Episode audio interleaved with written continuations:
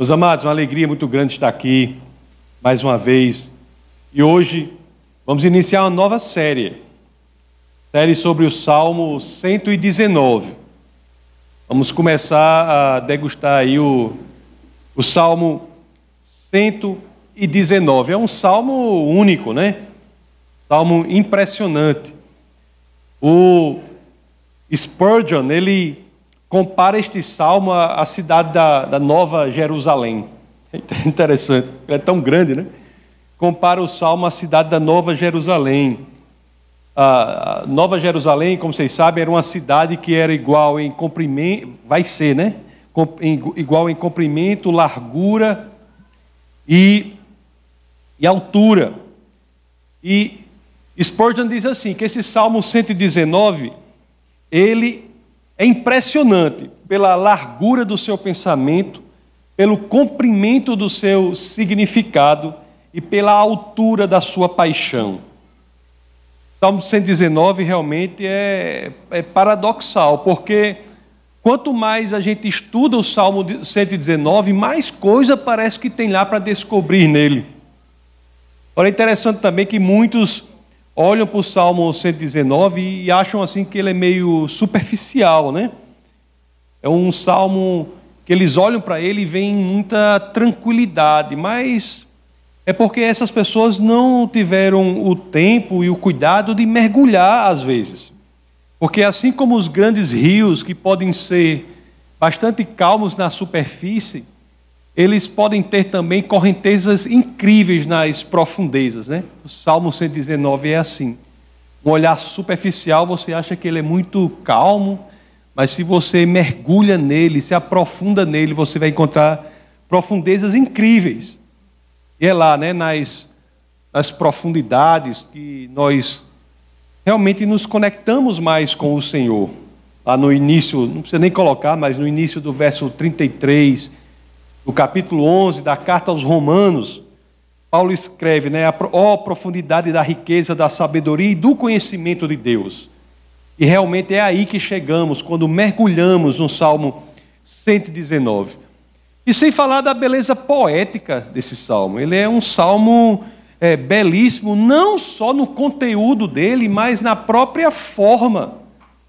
Se você analisar poeticamente o Salmo 19, você vai encontrar elementos ali que são impressionantes. Você já notou que no Salmo 119, na Bíblia de vocês, existem assim uma divisão pelas letras do alfabeto em hebraico, já viu? Tem Aleph, Bet, Gimel. Você olhar no comecinho tem Aleph, depois lá no verso 9 vai ter Bet, e assim sucessivamente, Gimel, Dalet, até chegar à última letra do alfabeto é, hebraico, que é, é Tav, a última das 22 letras do alfabeto hebraico. Você sabe por que, que tem essas letras aí? Porque quando você vai ler esse Salmo 119 em hebraico, cada uma das oito primeiros estrofes começa com a primeira letra do alfabeto hebraico. Depois, as oito seguintes com a segunda letra do alfabeto hebraico. Depois as oito seguintes com a terceira letra do alfabeto hebraico e assim sucessivamente, até alcançar o vigésimo, a vigésima segunda letra. Não é incrível isso? Não é incrível? Então, cada uma das estrofes, quando nós lemos lá em hebraico, começa com, com a primeira letra, Aleph, do alfabeto hebraico, depois Bet, com a segunda letra, e assim sucessivamente. É um salmo belíssimo. É um salmo belíssimo.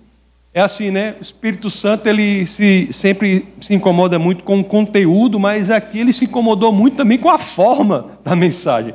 É quase que um, o melhor poeta parnasiano que existe, né? Porque não é só a forma, o conteúdo é impressionante, mas a forma também. E também, se nós analisarmos esse salmo como um todo, a gente pode achar um, um tema único para esse salmo 119. E esse tema seria a palavra de Deus a palavra de Deus. Esse salmo é tão emocionante, assim, tão impressionante, que, que muitos e muitos pensadores, pregadores se debruçaram sobre ele com carga emocional muito grande. Para falar de Spurgeon novamente, ele diz que esse salmo é como um solilóquio, um monólogo diante da Bíblia aberta. É como uma poesia, uma canção poética sagrada, que mais parece ser a Bíblia em miniatura. As pessoas se referem a ele de forma muito interessante, né? São como se fossem as escrituras reescritas, mas cheias de ação e emoção. A teologia parte significativa da teologia alemã se refere a esse salmo como o alfabeto dourado, porque não tem o alfabeto hebraico, né? Se refere a esse salmo como o alfabeto dourado da adoração do amor, do poder e do uso da palavra de Deus. Então, meus queridos, primeiro ponto né, da nossa série, nós temos que criar amor pelo Salmo 119, pela palavra como um todo mas em especial neste momento da nossa série, pelo Salmo 119. E para, sem muitas demoras, sem muitas delongas, já vamos começar no primeiro verso. Vamos ler o primeiro verso do Salmo 119, 119, 1.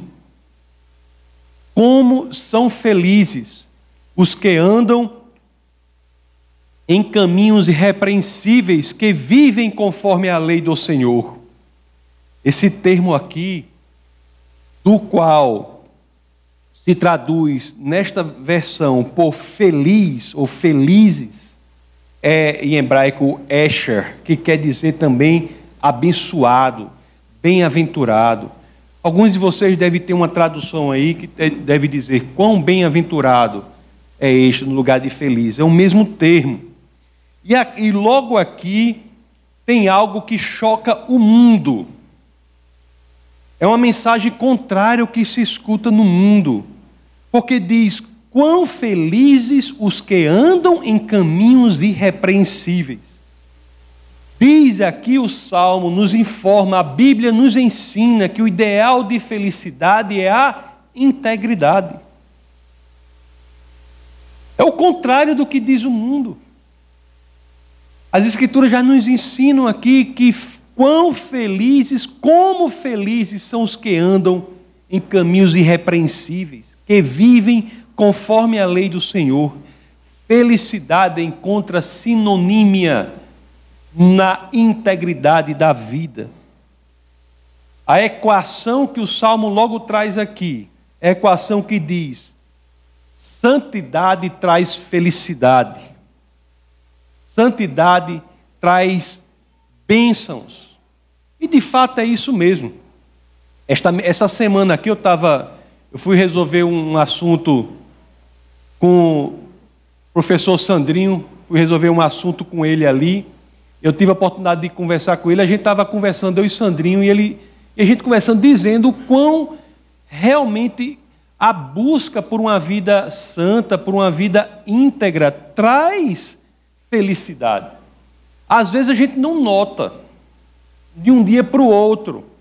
Mas quando você busca uma vida íntegra diante do Senhor, as coisas vão passando, vão passando, vão passando, e quando você repara, você está numa situação de muito mais felicidade do que você era antes. Olhe só essa equação maravilhosa que as Escrituras nos ensinam, e o mundo, o inimigo das nossas almas, faz tudo o que ele pode para dizer que essa equação não é verdadeira. É a equação que na prática funciona. Se tentamos buscar uma vida íntegra, viver com integridade, viver com santidade, a consequência disso são as bênçãos, é a felicidade. A felicidade. Meus queridos, cristianismo está muito longe de ser algo frio, de ser algo monótono. Não é verdade? Cristianismo genuíno é algo cheio de alegria, é algo cheio de felicidade, é cheio de animação. O cristianismo genuíno não é a superficialidade do rio, no qual só vemos calmaria, mas parece muito mais com as correntezas violentas das profundidades. É uma vida com ímpeto, uma vida com força, uma vida com alegria. C.S. Lewis, né, grande pensador, ele dizia isso que eu, que eu acabei de dizer, só que ele disse de forma muito mais interessante. Ele disse assim: Não é engraçado como, dia após dia, nada muda, mas quando você olha para trás, tudo é diferente? Quando nós buscando, buscamos a vida de integridade e santidade, os caminhos do Senhor, passa-se um dia, passa-se o outro, passam-se os dias. E parece que nada muda. Mas lá na frente, quando a gente olha para trás e diz: Meu Deus, tudo mudou. Tudo mudou. Estamos felizes, estamos alegres, estamos plenos. Não há, meus amados, essa é uma verdade importante do Evangelho que a gente tem que ter com a gente. Não há cristianismo genuíno sem a vontade, sem esta vontade de andar na conformidade da lei do Senhor. Não existe. Não existe cristianismo genuíno se não cultivamos em nós uma vontade muito grande de acertar. Podemos errar, mas a vontade existe de acertar. Repetindo o que lemos, né? Como são felizes os que andam em caminhos irrepreensíveis, que vivem conforme a lei do Senhor. Que maravilha, né? Como são felizes. Às vezes a pessoa não se sente feliz, assim, né? Não se sente feliz. Mas analise-se, analise-se a si mesmo tente colocar como objetivo da sua vida querer andar na integridade, na lei, na santidade do Senhor e experimente a consequência disso. Dê uma chance para a veracidade das Escrituras. Não é fácil. Jamais eu disse aqui que é fácil. Mas você não está sozinho. Peça ajuda de Deus que Ele ajudará. Às vezes nós temos situações que são difíceis de superar. Cada um, cada pessoa tem as suas batalhas, sabe? E a gente sabe disso. Todos nós as temos. Mas o que temos de saber também é que as escrituras não são apenas o norte, mas são também a possibilidade de mudar, porque existe o próprio Deus que nos ajuda. O próprio Deus nos transforma. Lá em no Evangelho de São Mateus, capítulo 6, verso 33, tem uma dica prática que muitas vezes nós negligenciamos. Mas como quando damos importância às coisas do Senhor, isso tem que ser levado em consideração. Mateus 6:33. 6:33. As escrituras dizem: Busquem, pois, em primeiro lugar o reino de Deus e a sua justiça, e todas as coisas lhes serão acrescentadas. Busquemos, coloquemos todos nós como uma prioridade na nossa vida, coloquemos diante de Deus essa prioridade. Senhor, eu quero colocar as suas coisas em primeiro lugar. Em primeiro lugar. Eu esteve até também semana passada, um, um amigo disse que outro amigo não podia ir para uma igreja porque tinha que priorizar outra coisa. Aí realmente, realmente a, a, a explicação foi correta. O problema é que se nós priorizarmos outras coisas, as coisas do Senhor não estarão priorizadas. O que as Escrituras nos ensinam é que devemos priorizar o reino de Deus, e a consequência disso é que as demais coisas serão acrescentadas. Vamos confiar nas Escrituras. Vamos ler os, o verso 2 desse salmo maravilhoso. Salmo 119, verso 2. Assim dizem as Escrituras: Como são felizes os que obedecem aos seus estatutos e de todo o coração o buscam. Buscam quem? o Senhor. Como são felizes os que obedecem aos seus estatutos e de todo o coração o buscam. Aqui, meus amados, eu peço de coração, né? Licença a vocês para fazer uma pergunta. Uma pergunta para vocês que serve para mim. se nós colocarmos o nosso coração realmente na berlinda, nós colocarmos a nós mesmos na situação de ter de responder essa pergunta, que é a seguinte: Você está convencido do poder do Evangelho? Você está convencido que o Evangelho é mais do que um aglomerado de celulose com uma tinta aqui, outra colar? Você está convencido do poder real do Evangelho?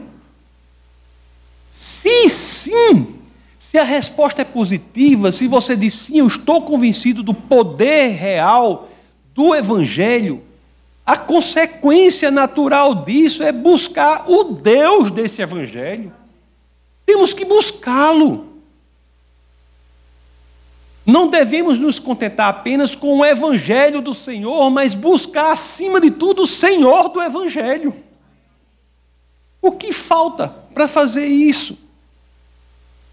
Eu acho que muitos vivem como se viver, achassem que vivem lá na situação, no pano de fundo teológico em que Jó vivia.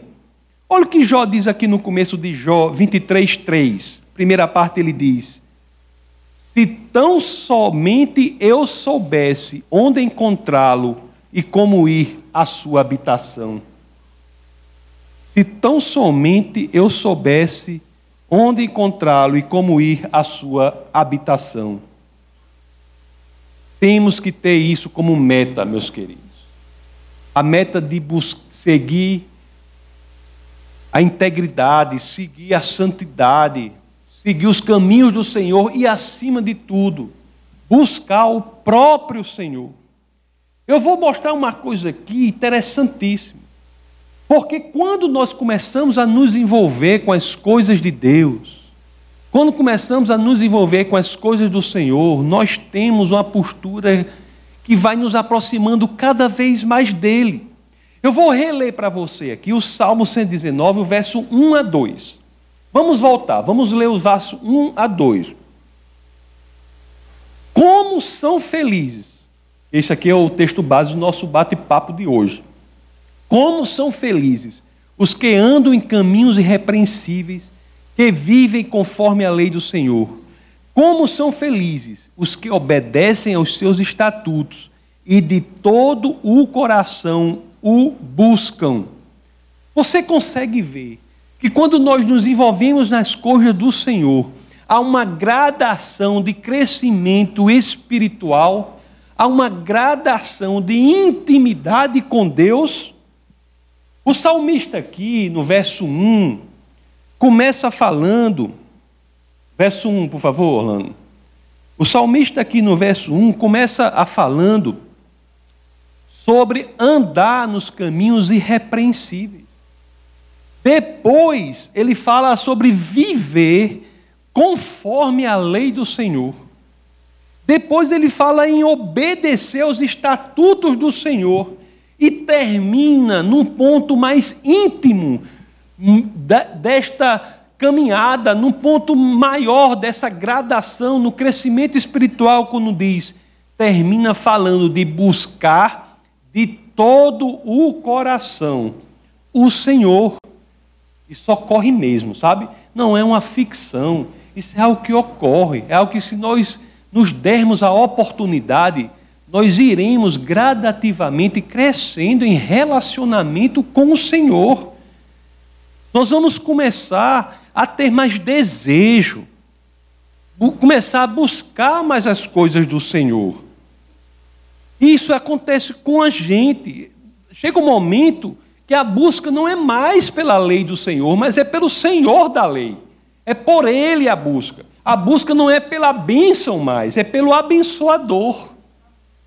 As coisas vêm naturalmente você não está buscando bênção. Você está buscando o abençoador. Então é essa gradação que naturalmente Deus demonstra que ocorre com aqueles que naturalmente buscam as coisas do Senhor é que em um momento ele estará buscando o próprio Senhor, buscá-lo mais de perto, buscar essa união intensa com Deus, essa conexão com a mente de Deus, essa conexão com a vontade de Deus. Isso é uma vida cristã plena. Quando você diz minha vida passa a ser sua realmente, você prioriza o Senhor na sua vida. Isso é buscar Deus, meus queridos, de todo o coração.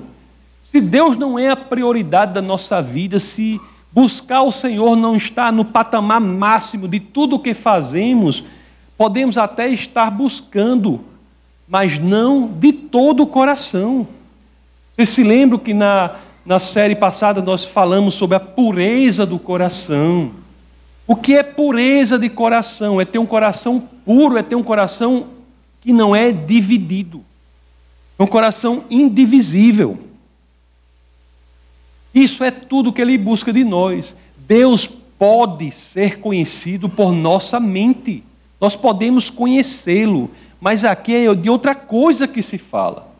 Lá em Deuteronômio 29 e 29. Deuteronômio 29, 29 é, uma, é um verso que eu sempre cito aqui. As escrituras dizem assim: As coisas encobertas pertencem ao Senhor, o nosso Deus mas as reveladas pertencem a nós e aos nossos filhos para sempre, para que sigamos todas as palavras desta lei.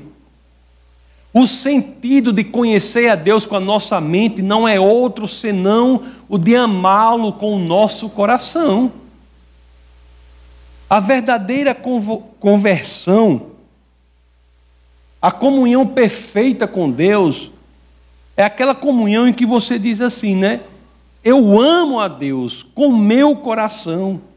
Por isso, nosso coração tem que estar puro, nosso coração tem que estar indivisível. Spurgeon, mais uma vez, ele disse uma vez uma coisa sobre isso que eu achei altamente interessante. Para mim, foi uma revelação, né?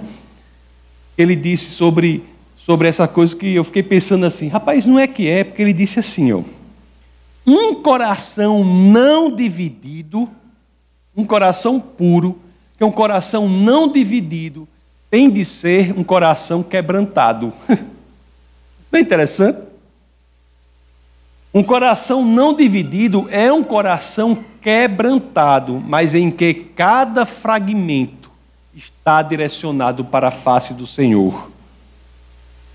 Que nós não podemos ter é um coração dividido um coração que uma parte aponta para o Senhor e outra parte aponta para o mundo. Lá mais na frente, no Salmo 119, verso 10, o salmista reitera isso, dessa importância da busca de todo o coração, quando ele diz assim: Eu te busco de todo o coração, não permitas que eu me desvie dos teus mandamentos. Nós lemos o verso 1 Lemos o verso 2 de Salmos 119. Vamos agora para o verso 3. O verso 3 diz assim: Não praticam o mal e andam nos caminhos do Senhor. Existe um aspecto aqui interessante. Ninguém é perfeito, não é? nenhum de nós. Mas há um elemento em que temos que ser bem pertinho da perfeição. Você sabe qual é? nós temos que aprender a desejar seguir a Deus. O desejo tem de ser genuíno. A gente pode falhar, mas não pode falhar em desejar seguir a Deus. Nós temos que cultivar um espírito que quer agradar a Deus. Se nós fizermos isso, aí é que nós vamos entender o que está no verso 3. Quando diz que felicidade é não praticar o mar, o mal, nos ocupando do que é bom, nos ocupando do que é o caminho do Senhor. É por isso, meus amados, sabendo disso, é o que o Senhor nos dá os seus preceitos. Muita gente acha que Deus ele diz assim, rapaz, olhe, modelo de vida que eu espero de todos é assim, assim, assim, é integridade, é isso, é aquilo outro, como se Deus fosse um, alguém que quisesse algo para ele. Não, Deus é autossuficiente. Deus não depende de nós. Ele é autossuficiente. Os seus preceitos para nós são bênçãos para nós. Se nós seguirmos os seus preceitos, nós é que seremos abençoados. É isso é que nós temos que ter. O pecado é algo que nos afasta de Deus e nós nos prejudicamos por isso. Tudo que o Senhor diz que façamos é para que nós tenhamos êxito nessa passagem bastante rápida que é a nossa vida aqui na terra. Por isso que obediência é tão importante. Não para Deus, no sentido de afetá-lo ou diminuí-lo se nós não o obedecermos, mas é importante para nós se nós o obedecermos, porque nós teremos felicidade, teremos bênçãos. Existe uma história interessante que uma vez, que eu contei aqui, vou contar de novo. Não sei se você sabe dessa história. Uma vez o guarda estava na rua e viu um menino na bicicleta, tinha um, era um quarteirão meio pequeno, um menino com a calçada grande, um menino correndo na bicicleta em alta velocidade ao redor do quarteirão. E o guarda-vira passou a primeira vez, depois o menino passa a segunda vez, aí passa a terceira vez, ele parou o menino e disse assim: Me diga uma coisa, o que, que você está fazendo? Ele disse: Não, eu estou fugindo de casa. Ela disse: Você está fugindo de casa? E por que você está rodeando o quarteirão? Ele disse: Não, porque mamãe falou que eu não podia atravessar a rua. Ou seja, até quando ele quer fugir de casa, a obediência dele fará com que ele fique perto daqueles que o amam. Mesmo que a gente queira fugir de casa, mesmo que a gente queira fugir do Senhor, lembre-se que, mesmo tendo esta vontade, este desejo, este querer, se você for obediente a Ele, isso fará com que você fique perto daquele que verdadeiramente o ama. Isso nos leva ao próximo verso, o verso 4 do, do capítulo do Salmo 119, em que as Escrituras dizem: Tu mesmo ordenaste os teus preceitos para que sejam fielmente obedecidos. Os preceitos de Deus devem ser obedecidos com diligência, né? Por isso que a gente falou, por essas coisas. Nós temos que entender e querer obedecer o que Deus quer que façamos. Não podemos brincar de ser cristãos. É algo muito sério, né? Para brincar. Então, esse desejo no nosso coração tem que ser genuíno. O próprio Jesus, quando perguntado, vocês sabem disso, sobre qual era o maior dos mandamentos, está lá no Evangelho de São Marcos, capítulo é, 12, verso 30, quando perguntado, ele respondeu: Ame o Senhor, o seu Deus, de todo o seu coração, de toda a sua alma, de todo o seu entendimento e de todas as suas forças. Será, meus amados, que estamos fazendo isso? Será que estamos realmente priorizando os preceitos do Senhor? Quando nós cuidamos dos nossos próprios interesses, como é que nós fazemos? Não é? Como é que a gente faz? Se tiver que acordar cedo, a gente acorda. Se tiver que dormir só no meio da madrugada, a gente vai dormir só no meio da madrugada. Se, tiver que, se a gente tiver que se privar de alguma coisa, a gente se priva. Quando a gente pensa nos nossos próprios interesses, a gente não faz tudo isso, a gente faz tudo o que é possível. É da mesma forma quando tratamos das, tratamos das coisas do Senhor? É da mesma forma? Não é? As pessoas, quando vão fazer negócios, não têm toda, toda a diligência para fazer os negócios. O profissional liberal não pensa da melhor forma de executar o que ele tem que executar. É assim quando estamos servindo ao Senhor? Será que é da mesma forma que, que, que nós agimos em favor dos nossos próprios interesses? É a mesma forma que fazemos quando tratamos das coisas do Senhor? É tão raro, infelizmente, né? Nós vemos cristãos que genuinamente estão dando a Jesus a dedicação que ele merece. Estão priorizando as coisas dele. Tão raro, infelizmente, né? Nós vemos pessoas que estão dando o serviço, dando a dedicação que Jesus merece. Salmo 119, 4 diz: Tu mesmo ordenaste os teus preceitos para que sejam fielmente obedecidos. É interessante que alguns fazem o contrário, né? Eles criam preceitos para que Deus cumpra. Né? Já notou isso aí?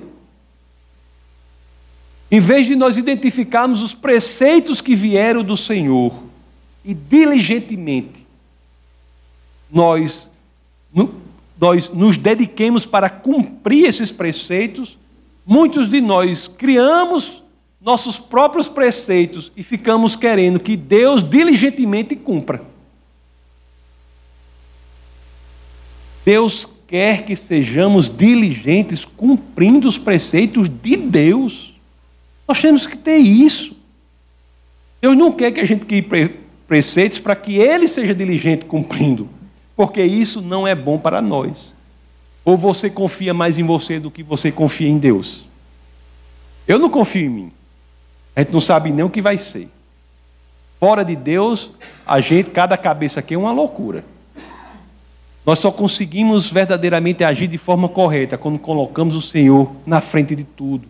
Seguimos os seus direcionamentos, os seus prefeitos. E isso tudo para quê? Porque Deus quer o quê? Quer apenas o nosso bem, né? Quer apenas a nossa felicidade, quer apenas a nossa bem-aventurança. Ele dá o caminho. Para encerrar, eu quero falar só uma coisa. Esse Salmo 119, 4, nós temos a tradução aqui que não, nem é a melhor tradução, eu uso que é a linguagem mais simples para pregar, que é a NVI. Mas se nós olharmos na tradução em Almeida, diz assim: Tu ordenaste os teus mandamentos para que os cumpramos à risca. Olhe só o que acontece nessa caminhada aqui que o salmista deixa claro aqui. Quando abrimos em 119, 1, no Salmo 119, 1, como abrimos no Salmo 119, 1, as Escrituras dizem assim: Como são felizes os que andam em caminhos irrepreensíveis, que vivem conforme a lei do Senhor. Não é? Aqui, nesse verso aqui, ele fala de maneira impessoal. Como são felizes os que andam. Lá no verso 4, ele já vai utilizar, isso não está na versão NVI, mas está na versão Almeida, que é a mais adequada para o original. Ele já vai utilizar o verbo para que os cumpramos. Já usa a primeira pessoa do plural. E no verso 5, no 119, 5, ele diz assim: quem dera fossem firmados os meus caminhos. Vocês estão vendo a gradação? Quando nós nos envolvemos, o grau, o crescimento de intimidade que ganhamos com Deus. Ele começa lá no verso 1, falando de maneira impessoal. No verso 4, ele usa a primeira pessoa do plural, nós. Ele fala compramos. Quando chega no verso 5, ele já está assim, né? falando de si, os meus caminhos. Com Deus as coisas são assim. Vale a pena a gente seguir o que as Escrituras dizem. O que começa impessoal, meus queridos, se, se for feito, mesmo com coração sincero, aquilo vai se tornando uma relação visceral com Deus, uma relação única, uma relação individual com o Senhor. O estudo da palavra de Deus, quando começa com a coisa intelectual, impessoal, quando nós nos dedicamos a isso, gradativamente vai se tornando cada vez mais pessoal, cada vez mais pessoal. E esse estudo, no final, é uma forma de oração. Isso é que acontece aqui nos Salmos. Forma uma oração que deve mudar o nosso coração, deve mudar o nosso comportamento. Uma forma de oração que deve radicalizar as coisas. Deve radicalizar as coisas. Isso é o que vimos apenas nos quatro primeiros versos, né? Do Salmo 119. No próximo domingo, se assim aprover ao Senhor, nós continuaremos nessa jornada. Para hoje, que fique bastante claro que vale a pena obedecer ao Senhor e quando nós nos dedicamos de coração verdadeiramente, isso nos coloca numa posição de crescimento espiritual, a ponto de, no final, nós estarmos lidando com Ele de maneira absolutamente íntima. em vez de ser uma teorização intelectual sobre uma coisa, é um relacionamento pessoal. As coisas falam assim, né? O meu problema, a minha situação, o meu desejo, o meu querer. Deus passa a ter um relacionamento íntimo, real, visceral com você. E é isso que ele busca em nós. Por agora, vamos orar. Essa foi uma produção do Ministério Internacional Defesa da Fé, um ministério comprometido em amar as pessoas, abraçar a verdade e glorificar a Deus. Para saber mais sobre o que fazemos, acesse defesadafé.org.